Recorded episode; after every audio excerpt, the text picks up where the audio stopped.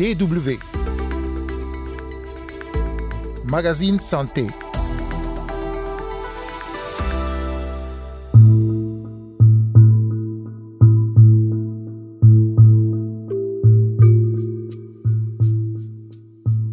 Les mutilations génitales féminines. Selon l'OMS, il s'agit de toutes les interventions, incluant l'ablation partielle ou totale des organes génitaux externes de la femme ou toute autre lésion des organes génitaux féminins qui sont pratiquées pour des raisons non médicales et néfastes pour la santé des jeunes filles et des femmes.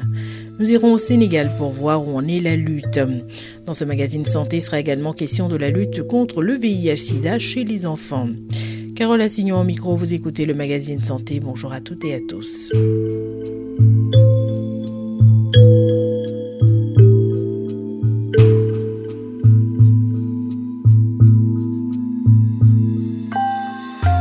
Dans certains pays, c'est un rite de passage vers la féminité. Dans d'autres, une tentative pour réprimer la sexualité féminine, éviter que les filles ne perdent leur virginité avant le mariage, leur permettre ainsi de faire un bon mariage ou de préserver l'honneur de la famille. Certains l'associent à des croyances religieuses, même si aucun test sacré ne prône une telle pratique.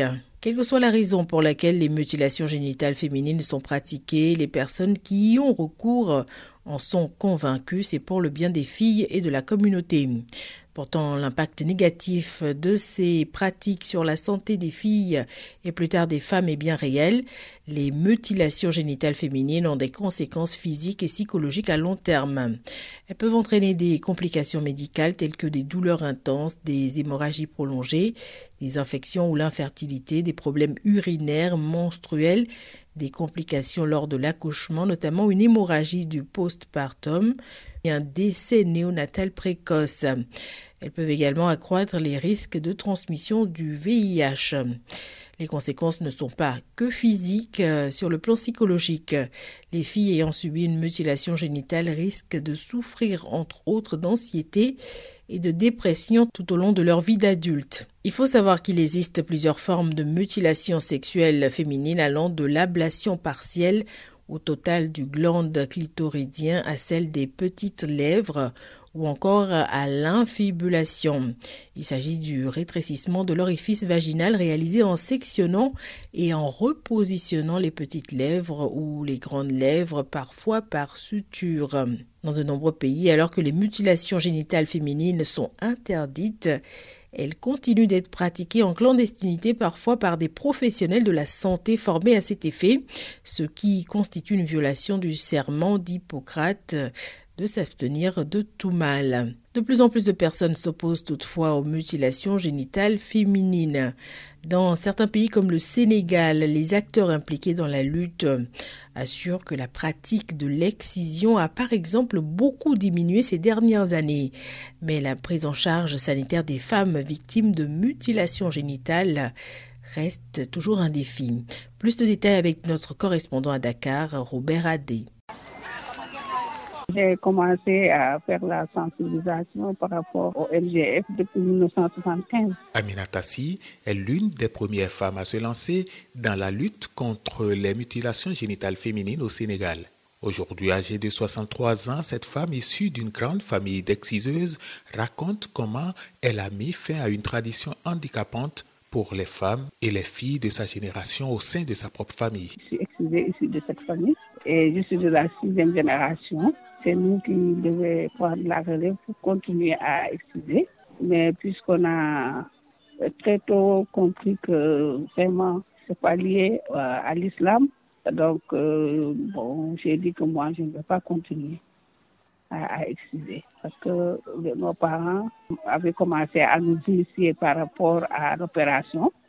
Donc, puisqu'on a dit non, j'ai commencé à faire mes investigations de plus en plus pour voir quelles sont les conséquences, quels sont les tenants et les aboutissants dans tout ça. Bon, lorsqu'on a eu toutes ces informations-là, j'ai jugé nécessaire de ne pas euh, continuer euh, avec mes tantes. En ce moment-là, je les ai sensibilisées et heureusement, elles aussi, elles, elles ne savaient pas.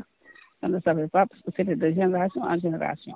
Plus de 40 ans après, et grâce aux nombreuses campagnes de sensibilisation et aux tests répressifs, la pratique de l'excision a beaucoup régressé selon Aminatassi. Elle se réjouit d'avoir sensibilisé beaucoup de jeunes. J'ai ouvert la porte et beaucoup de gens en parlent. Et maintenant, beaucoup de jeunes comprennent que les mutilations générales ne sont pas bien. Il ne faut pas qu'ils acceptent qu'on excise leur soeur, leur fille. Bon, il faut qu'ils sachent qu'ils peuvent marier n'importe quelle fille. Toutes les filles sont pures. Il n'y a pas de femme qui est impure. Toutes les femmes sont pures. Il y a des avancées, il y a des, avancées qu'on peut noter. Et aujourd'hui, quand tu vas euh, dans le département de Podor, beaucoup de femmes aujourd'hui n'osent pas exciser parce que, parce que nous, nous, avons, nous, avons fait une très grande sensibilisation. Je suis allée là-bas jusqu'à ma région pour, pour parler aux autres qui sont là-bas au village pour leur dire de ne plus exciser. Parce que maintenant, il y a des, il y a des mesures qui, sont, qui ont été prises. Si vous excisez, vous pouvez, vous, pouvez, vous pouvez être emprisonné. Et j'ai des pionniers des pionnières aujourd'hui qui sont engagés, qui sont dedans, qui sensibilisent un peu partout, qui sensibilisent au niveau des, des établissements scolaires, au niveau des quartiers. Bon, il y, a beaucoup de choses, en tout cas, euh, que, que, que, que j'ai eu à léguer à ces jeunes-là. Et aujourd'hui, j'en suis très, très, très fière. Si la sensibilisation contre les mutilations génitales porte ses fruits, il reste la question de la prise en charge des victimes, révèle Maimouna Ndoïsi, sage-femme à Dakar. Les femmes se cachent toujours, mais je crois que le taux a vraiment diminué le taux de, de, de, pratique a drastiquement baissé. Je suis dans mon cabinet, je consulte pour des problèmes gynéco, hein, infertilité, hein, des femmes qui ont des douleurs abdominales viennent et tout ça, pour se dire que euh, j'ai été mutilée, j'ai une baisse de libido ou bien j'ai ceci, j'ai cela, j'ai pas encore vu. Docteur Gaël Denadou est médecin généraliste à Dakar. Elle confirme la baisse de la pratique. Je pense que la mentalité de beaucoup a changé. Et puis, ce sont des pratiques qui, qui, se, qui se font beaucoup plus dans les villages, vraiment dans des zones très reculées. Selon le docteur Léonce Badefay, médecin gynécologue qui a travaillé dans la région de Kédougou, la plus grande ville du sud-est du Sénégal, proche du Mali et de la Guinée, la prise en charge des victimes de mutilations génitales féminines est effective. C'est les maris qui amènent leurs femmes pour ça. Hein. Ils ont des problèmes pour consommer le mariage. Quand ils font des rapports, ils n'ont pas de sensation, ils sentent, elles sentent rien. La principale cause, c'est les mutilations. Il y a toujours des, dames qui consultent pour ça. Hein. Il y a des traitements aussi. La situation psychologique et euh, il y a un traitement chirurgical aussi. Au Sénégal, près de 2 millions de filles et de femmes ont été victimes de mutilations génitales. Selon l'UNICEF, au total, 25% des filles et des femmes ont subi cette pratique. La région de Kédougou serait la plus touchée. Robert Adé, à Dakar, pour la Deutsche Welle. DW.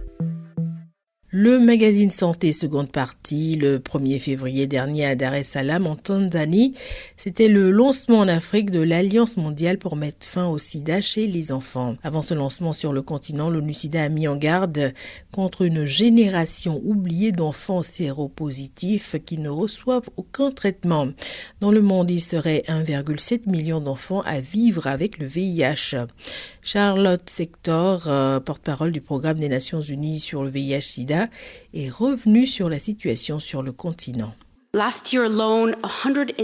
L'année dernière seulement, 160 000 enfants ont été infectés par le VIH.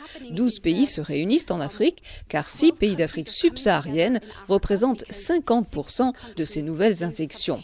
Et par conséquent, il y a une alliance mondiale qui est mise en place pour essayer de mettre un terme à L'Alliance mondiale pour mettre fin au sida chez les enfants a été lancée par l'ONU-SIDA, l'UNICEF et l'OMS et leurs partenaires en août 2022 et vise à garantir que chaque enfant vivant avec le VIH soit retrouvé et reçoive un traitement vital d'ici la fin de la décennie, mais également pour prévenir de nouvelles infections à VIH chez les nourrissons et les enfants. Alors que les trois quarts des adultes vivant avec le VIH dans le monde suivent un traitement, seule la moitié des enfants sont suivis. Il s'agit notamment de mettre un terme à la transmission verticale du virus. Alors question, qu'est-ce que la transmission verticale?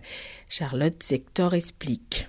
The mother passing on HIV during pregnancy c'est la mère qui transmet le VIH pendant la grossesse, pendant l'accouchement ou pendant l'allaitement. Il y a une grande pression pour que les adultes suivent un traitement, car l'idée est la suivante. Si on traite les adultes, le virus ne peut plus être transmis. Les dirigeants se rendent compte qu'il y a toute une génération d'enfants qui sont oubliés. Maintenant, il y a une mobilisation pour fermer ce robinet, si je puis dire, pour prendre en charge les enfants avant même leur naissance ou après leur naissance.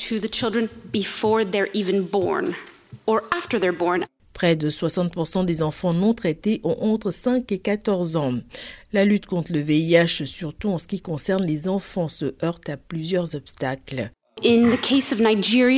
Dans le cas du Nigeria, par exemple, où la transmission verticale est de près de 25%, il y avait un manque de kits de tests, manque de kits de dépistage du VIH.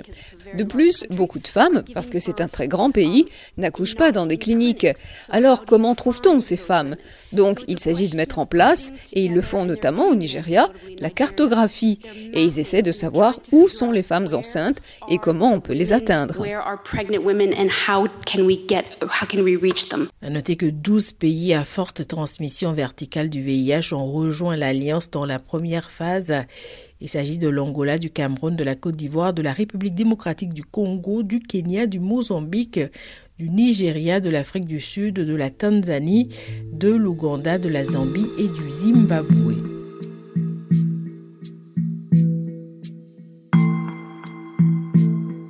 Et c'est déjà la fin de ce magazine santé que vous pouvez écouter ou réécouter sur notre site internet dw.com/français.